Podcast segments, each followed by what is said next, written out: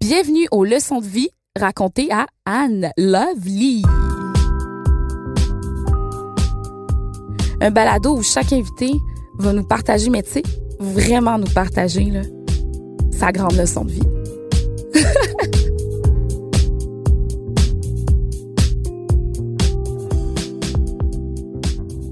Je me souviens de la première fois que j'ai rencontré le chanteur et musicien Jonathan Roy.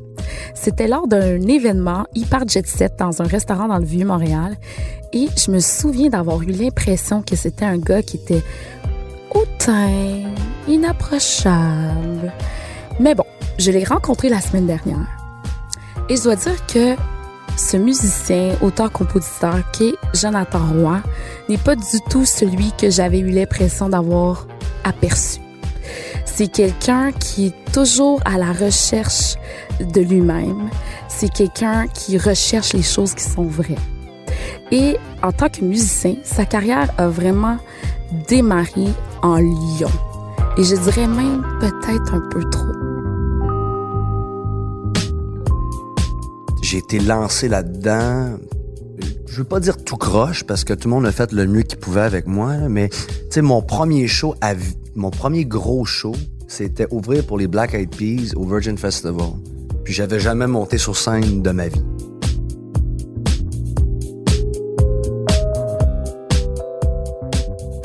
Même à 30 ans, Jonathan Roy a eu deux carrières. Hein? Premièrement, il a était hockeyeur. Il faut dire que son père, c'est l'unique, le légendaire Patrick Roy. Je pense que c'est même avec lui qu'on a remporté la dernière Coupe Stanley ici à Montréal. Donc, Jonathan, vous allez voir, son langage, c'est le franglais. il a euh, grandi à Denver aussi une bonne partie de son enfance parce que son père avait été changé à l'équipe là-bas. Mais avant tout, moi, ce qui m'intéressait, ce que je voulais vraiment savoir, c'est comment il a vécu le fait d'être le fils de Patrick Roy.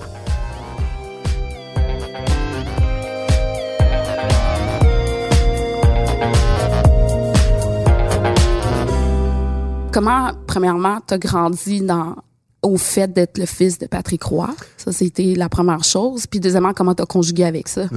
Ben moi, euh, quand t'es jeune, tu, mm. tu le vois pas, ça. Mm. Honnêtement, quand t'es jeune, tu t'as aucune idée. Toi, tu veux jouer dehors, tu veux jouer au hockey, euh, tu veux jouer avec tes amis, euh, tu vas à l'école.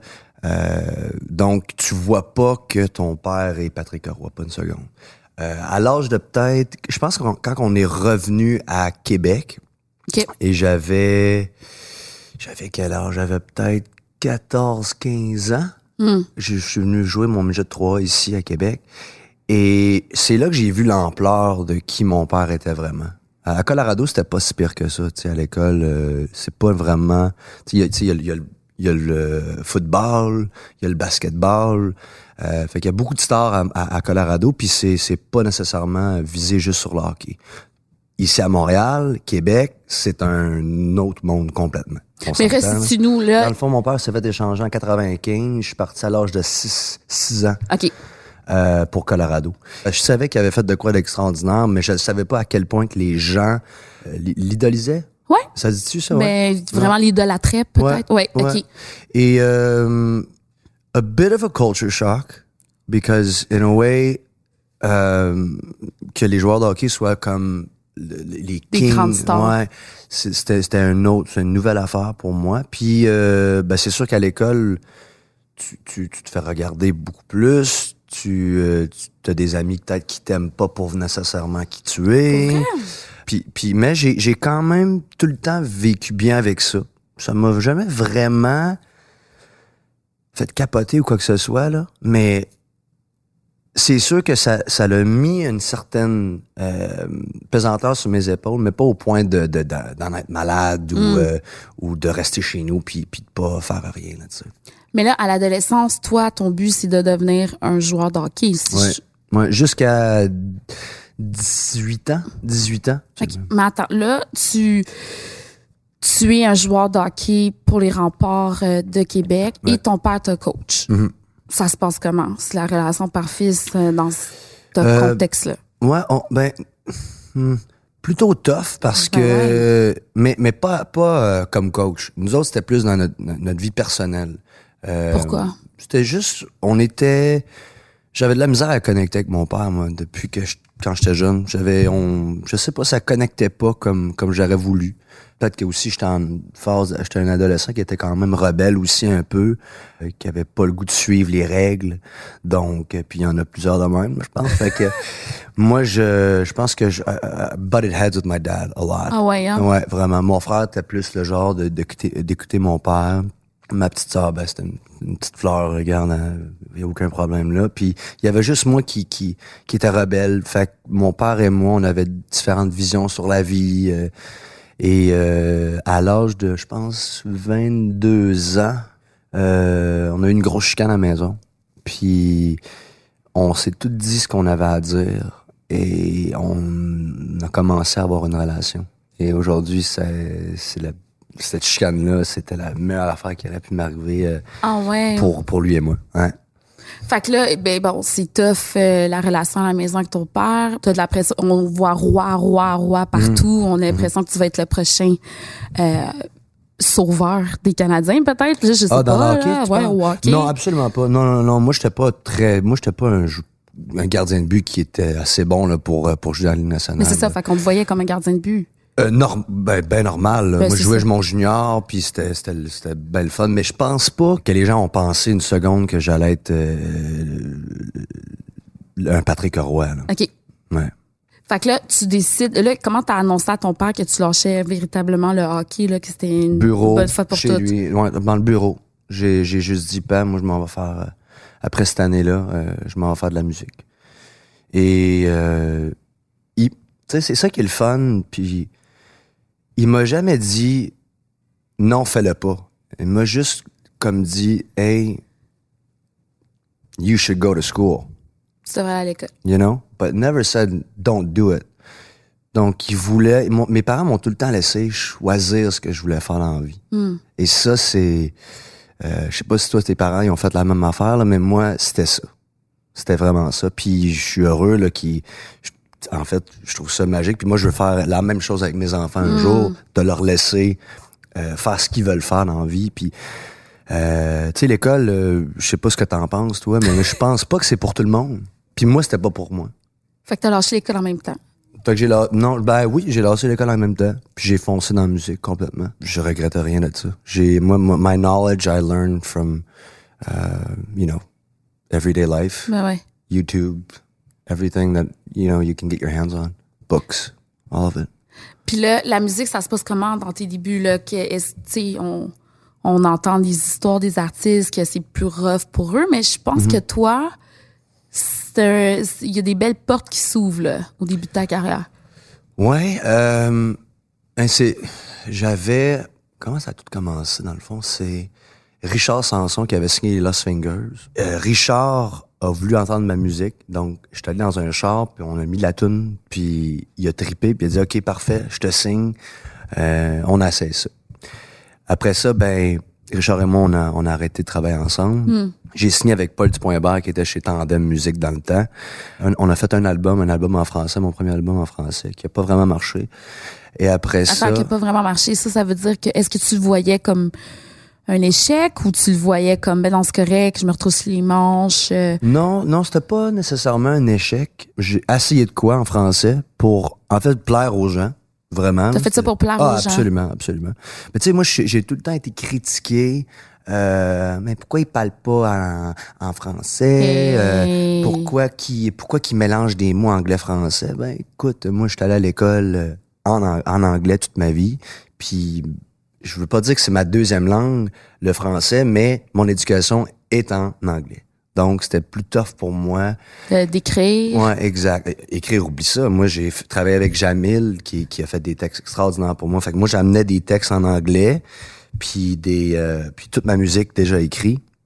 Et euh, j'amenais ça à Jamil, puis Jamil, il me faisait tous mes textes en français. J'ai j'ai aimé, j'ai aimé faire ça quand même, mais c'était pas pour moi. C'était vraiment plus pour le public québécois que j'ai fait ça, absolument. C'est quoi, tu voulais tellement te faire aimer ou Non, tu... pas nécessairement me faire aimer, mais quand tu rentres dans la musique, euh, il y, a- y une, y a roue qui roule déjà. Et à un moment donné, surtout, surtout au Québec, puis moi, je voulais, je voulais essayer d'embarquer dans une, dans une certaine roue qui roulait déjà. J'ai embarqué là-dedans, puis it spir- and I just spiraled out. It just didn't work.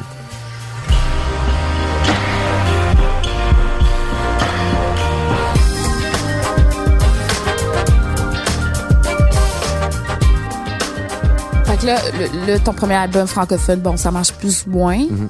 Puis là, je pense qu'après ça, tu euh, fais une rencontre marquante qui est avec... euh, C'était Félix Gray. c'est ça. Moi, c'est Félix Gray a- honnêtement, a changé énormément de choses dans ma tête parce que lui m'a donné une confiance incroyable. Il- il- je me rappelle d'avoir fait les auditions pour Don Juan. Il y avait 200 personnes peut-être là. Et, et tout le monde chantait des tunes de Don Juan. Moi, j'avais aucune idée c'était quoi Don Juan. J'avais, j'avais jamais vu la comédie musicale. Je, non, connaissais absolument rien de ça. Et euh, j'arrive aux auditions avec mon guitariste et j'attends en ligne et ça même pas 10 secondes. Après moi, il y avait du monde qui attendait une heure. Je me sentais tellement mal. De, Euh, Monsieur Roy, venez, venez-vous-en tout de suite. Et je rentre là-dedans et je chante, j'ai chanté Pride and Joy by Stevie Ray Vaughan. I don't know if you know that song. Et je pensais jamais d'avoir la gig où, où je me disais qu'est-ce que je fais ici? Chanter de la comédie musicale. Fait que je vais faire une tune de blues. Et Félix Gray est venu me voir et dit euh, toi euh, hein, t'as du style j'aime ça. J'aime ce que tu fais. J'aime ta gueule. Demain je vais, te, je vais te donner une chanson. Je veux que tu l'apprennes. Je veux que tu viennes à la maison et tu reviens et tu la chantes pour moi après tu on verra tout ça en fumant une petite top à l'extérieur du euh, des places des arts tu sais et euh, je suis retourné à la maison, j'ai appris changer avec euh, de la tune avec Jean-François Beau, Maria Janvier. Ben ouais. Et euh, le lendemain, j'ai chanté changer et il m'a pris de côté. Il m'a dit OK, je vais te prendre dans mon équipe. J'aime ça, j'aime ce que tu fais. J'ai pris le, le rôle de Félix, euh, Philippe Barguela. Ouais. Et euh, ça a été pour moi une expérience incroyable parce que Félix, tout le long de, ben pas juste Félix, mais Wayne Folks, Gilles Maheu, euh, m'ont donné énormément de confiance. Puis j'ai adoré cette expérience. Je, je souhaite un jour de pouvoir refaire une comédie musicale. J'aimerais vraiment ça. Mais ça détermine pas. Là, tu parles de confiance en toi, fait que je vais revenir là-dessus. Mm-hmm. Tu tu joues au hockey, t'es le fils de. Mm-hmm. euh, mais tu dis quand même que quand tu rentres dans la musique, t'as pas, pas- zé- pas zéro confiance. J'avais quand même Ouais. une, une certaine confiance, évidemment, pour monter sur scène en avant de, de 5000 personnes ou 10 000 Mais personnes, qu'est-ce 20 qui 000 manquait? Qu'est-ce que t'avais que. Euh, ben, en fait, l'expérience. Hmm. Donc, euh, pour moi, une- de la confiance, c'est pas une- ça, ça vient avec l'expérience. J'avais pas beaucoup d'expérience dans le domaine musical. Donc, euh, j'ai été lancé là-dedans. Je veux pas dire tout croche parce que tout le monde a fait le mieux qu'il pouvait avec moi, là, mais tu sais, mon premier show, à mon premier gros show, c'était ouvrir pour les Black Eyed Peas au Virgin Festival. Puis j'avais jamais monté sur scène de ma vie. Est-ce que tu penses que c'est ton oncle, l'influence de ton oncle qui a fait ça? Absolument, ben oui. Ben c'est le nom, puis c'est l'histoire, puis Hmm. Euh, c'est c'est ça. Ça a ouvert des portes. Le, mon nom a, a ouvert énormément de portes pour moi dans ma vie, Hmm. mais c'est à moi de prendre l'opportunité puis de en faire avec, tu sais. Puis c'est ce que j'ai, moi c'est ce que je pense que j'ai fait, absolument.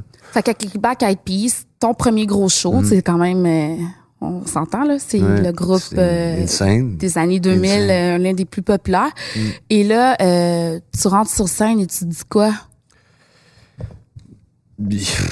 Give the best show of your life. T'es jeune? J'étais là? jeune. Puis là, c'est là que, professionnellement, la musique, c'est là que, que, que ça a commencé un petit peu. Mais où que je, je trouve que c'est plus un trip, en fait. J'étais plus sur un nuage de, euh, de faire de la musique. Puis Don Juan a fait que ça devienne vraiment pour moi un travail. Même si j'ai tout le temps été, à cause de l'hockey, tout le temps été très euh, discipliné avec, avec ce que je faisais. Puis, euh, parce que, d'ailleurs, euh, j'ai, je pense que c'est le Virgin Festival, la première fois, quand j'ai fait, c'était mon premier gros show, puis j'étais allé fêter après. C'est, la dernière fois que j'ai fêté de ma vie. après un show. J'étais tellement magané, puis j'avais un show le lendemain et euh, je me rappelle d'avoir vomi avant le show, puis euh, la vie de rockstar, là, tu sais, I said, nope, it's not for me. Fait que j'ai resté discipliné toute ma vie euh, dans, dans, dans ça, puis j'ai jamais vraiment embarqué dans dans, dans la drogue avant les shows, affaires de même. J'ai jamais embarqué dans l'alcool pour être chaud sur une scène. Fait j'ai tout le temps resté quand même discipliné. Est-ce que tu penses que c'est le hockey, un peu l'héritage du hockey qui a fait ça? Ouais, hein? Ouais,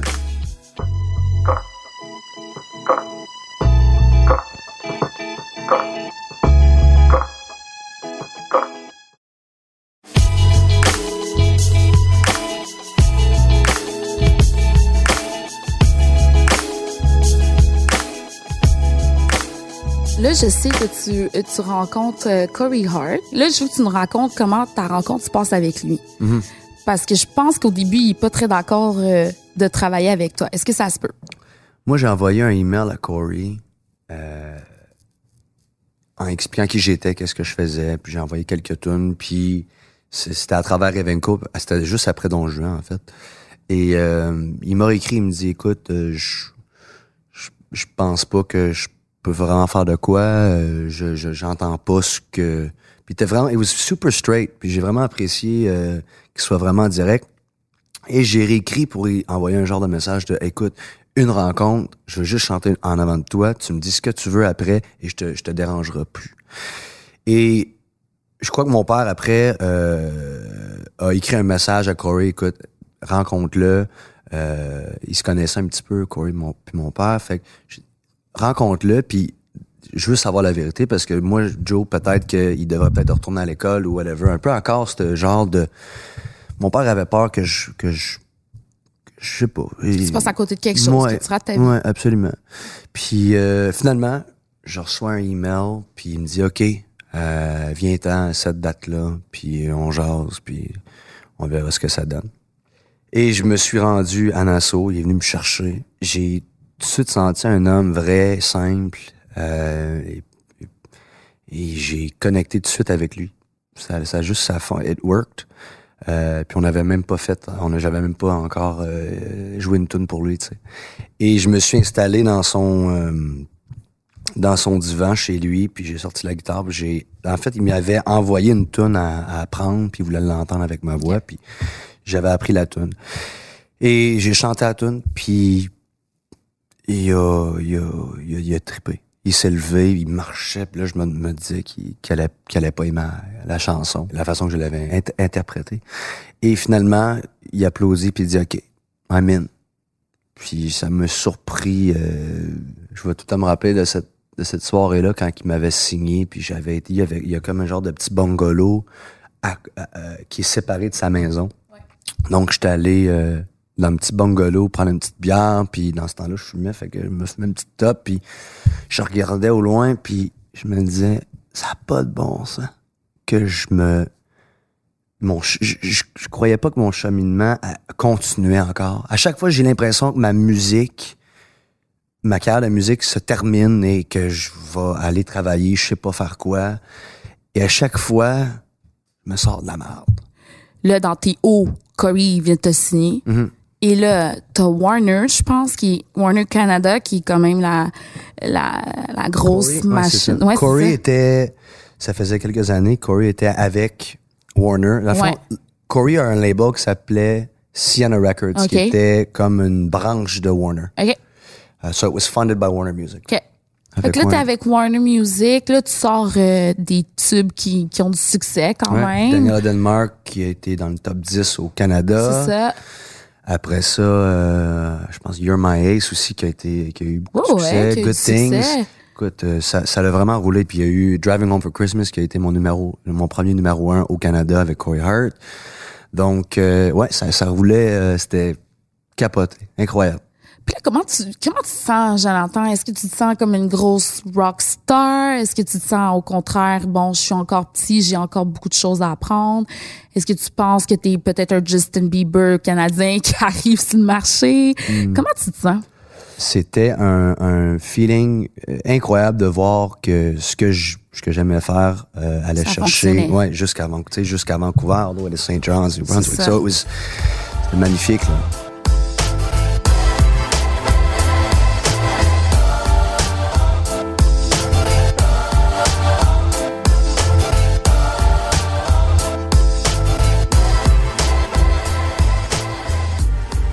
Là, tu- là, ça fonctionne bien pour toi. Tu, tu te sens bien, t'as ton break, mais je sais qu'il y a comme une transition qui se fait. Je sais que euh, tu deviens plus heureux nécessairement dans la musique, puis t'as une pause. Qu'est-ce qui cause ça? Donc après la sortie de mon album Optimus Blues, après mes mes mes, mes deux trois tournées canadiennes, euh, même avec le comment je peux dire ça après même avec le succès ou whatever, euh, on n'était pas satisfait Corey et moi avec ce qu'on avait accompli. On voulait plus. Et euh, moi, j'ai commencé à avoir une différente vision que Corey. Et we started to butt heads, Ouais, c'est ça. Corey and I. So, um, ça l'a mis, puis ça l'a mis un peu, euh, c'était plus compliqué. La, la, la, la relation est devenue plus compliquée un petit peu. Et euh, moi, je- j'ai commencé à me fermer parce que je voulais pas. Il y avait des affaires que j'aimais pas ou que je voulais pas qu'on fasse. Puis, je- dans le fond, je commençais à avoir un peu moins de fun de faire ce qu'on faisait ensemble. Fait qu'il y avait ça. Euh, il y avait aussi que j'avais le goût de voyager, j'avais le goût de voir le monde. J'avais jamais fait ça, j'avais jamais pris le temps pour moi. OK. Euh, tu sais, j'ai fait de la le hockey, après ça j'ai jumpé tout de suite dans la musique. Euh, donc j'ai jamais vraiment voyagé, j'ai jamais pris le temps de, de vivre un peu le, comme l'adolescence quand tu pognes ton backpack puis tu t'en vas en trip. ouais. Tu sais, je l'ai jamais, je l'avais jamais vraiment vécu. Donc j'avais le goût de faire ça, je venais de tomber en amour aussi avec euh, avec ma femme. Fait que euh, ouais, ça ressemblait à ça. Puis je réalisais aussi que que le succès et l'argent ne te rend pas nécessairement heureux. Hmm, ça c'est vraiment important ça. Fait que là tu réalises que le succès et l'argent sont pas bon des prémices pour rendre un être humain heureux.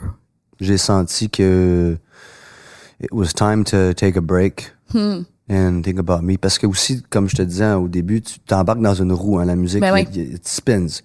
Puis euh, eux autres, Warner voulait que moi je fonce dans dans la musique d'une certaine façon. Ils voulaient que je fasse. euh, Comme quoi? euh, ben, they wanted me to go more pop. Ils voulaient que je Ah, fasse plus de chansons un peu comme Daniela Denmark. OK. Euh, tu sais, même avec Corey, tu sais, il fallait que je m'habille d'une certaine façon, il fallait que je parle d'une certaine façon. Donc, qu'est-ce qui arrive, c'est que tu commences à perdre ton identité complètement. Et euh, et ça, c'est ça, c'était c'est c'est c'est pas le c'est pas le fun de de tu voulais pas rentrer dans un moule? Non, je voulais pas rentrer dans un moule. Même si j'ai tout le temps un peu tout le temps tombé dans un moule, là, j'avais l'impression que c'était assez. J'avais vraiment besoin de d'être moi, puis euh, I, needed to go away. Fait que je suis je suis parti. J'ai euh, j'ai moi ça faisait trois ans que je vivais à Toronto Mhm. et j'ai j'ai tout vendu. J'ai acheté un VR et je suis parti sur la route. Avant tout, ouais, Puis là tu pars en VR. ouais. Fait que là tu passes de Simplify my life. Simplify La my life. vie, Je beaucoup simplifie ma vie. Mm. Écoute, it was a no-brainer. Fait que je suis parti, j'ai vendu tout, puis pour moi c'était, ça m'a fait, je sais pas, ça, ça l'a, ça l'a enlevé euh, une genre de, de certaine pesanteur que j'avais sur mes épaules, puis euh, simplifier ma vie, euh, puis de garder les choses qui t'ont, qui rend réellement heureux. Donc j'avais mon chien, j'avais ma femme. Oh. J'avais ma guitare. J'avais euh, même pas euh, not even a suitcase of clothes. T'avais même pas une valise. Not even a, no, but one suitcase probably. OK. C'est dans mes dans toutes mes affaires. OK. Et euh, that's it. J'avais j'avais pas besoin d'un char à, à part mon verre évidemment. Ben oui. J'avais pas besoin de, de rien d'autre que ça. J'avais- J'étais en jogging toute la journée avec un petit t-shirt, sandales. J'avais pas besoin de m'habiller, de me mettre beau nécessairement.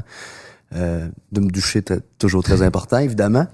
Mais euh, je sais que c'est pas nécessairement la réalité dont on vit dedans aujourd'hui parce que, écoute, faut travailler, we, we do have stress, it's normal.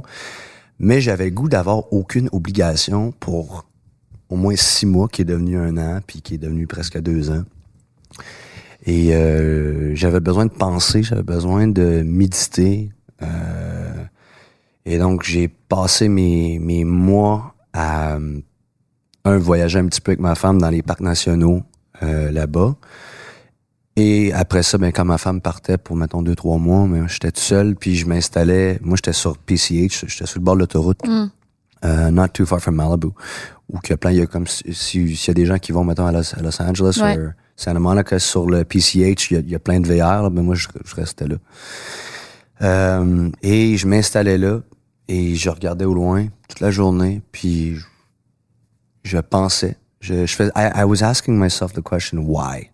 to everything? Pourquoi? Pourquoi? Pourquoi? Pourquoi? I don't know if you've ever done that. Ben oui.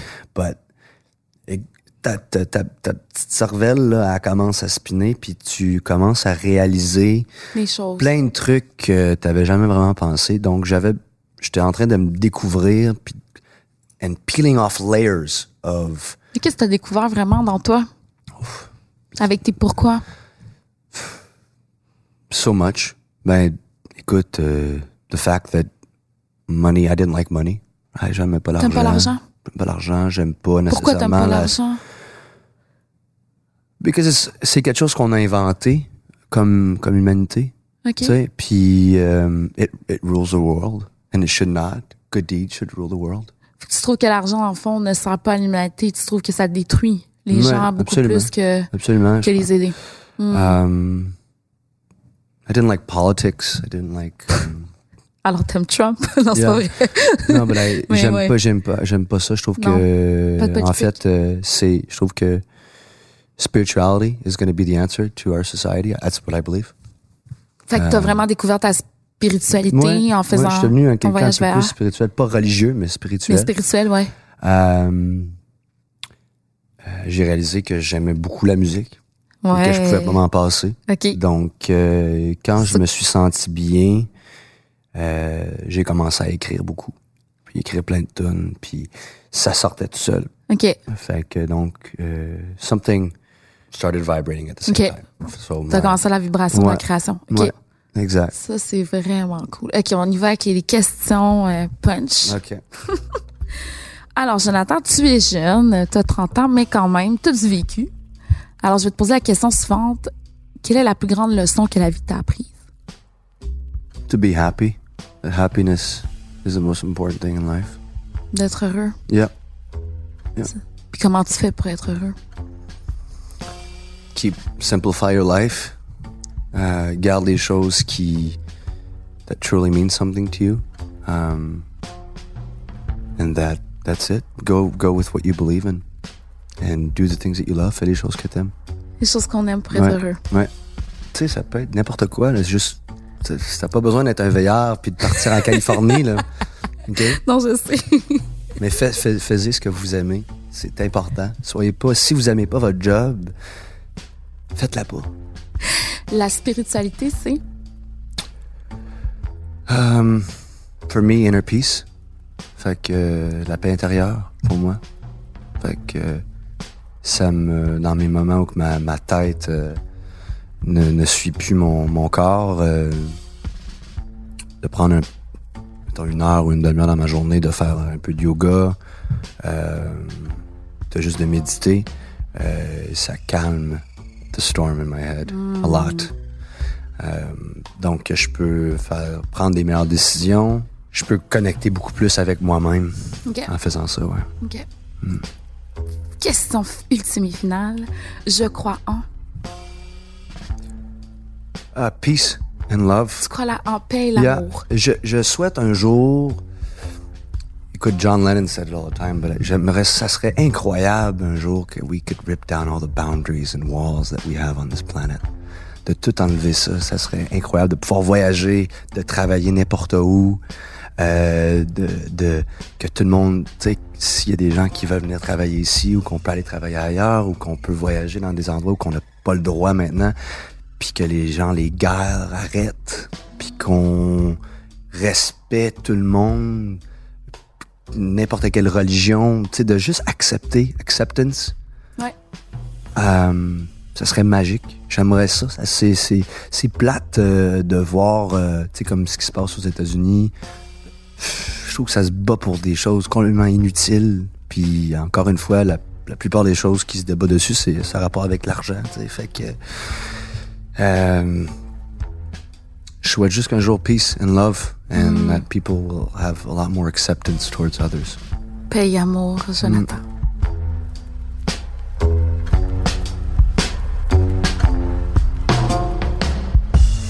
Voici trois choses que j'ai retenues de Jonathan Roy. Première des choses, ne vous fiez pas aux apparences. Il a beau être beau gosse, peut-être l'air inapprochable, mais on se trompe toujours sur les apparences. Donc, on se fie jamais aux apparences. Deuxième chose, l'argent ne rend pas heureux, mesdames et messieurs. Je sais qu'on le dit souvent. Il dit lui-même. Je trouve le bonheur d'être avec ma blonde et mon chien. Ça, c'est pas de l'argent. hein. Troisièmement, c'est de trouver aussi son bonheur dans les choses simples de la vie. Trouver à chaque matin qu'on se lève, que ce soit l'écriture, que ce soit du yoga, que ce soit de faire un souper entre amis, c'est de trouver ces petits bonheurs-là qui nous rendent heureux, tout simplement. Donc voilà les trois choses que j'ai retenues de Jonathan.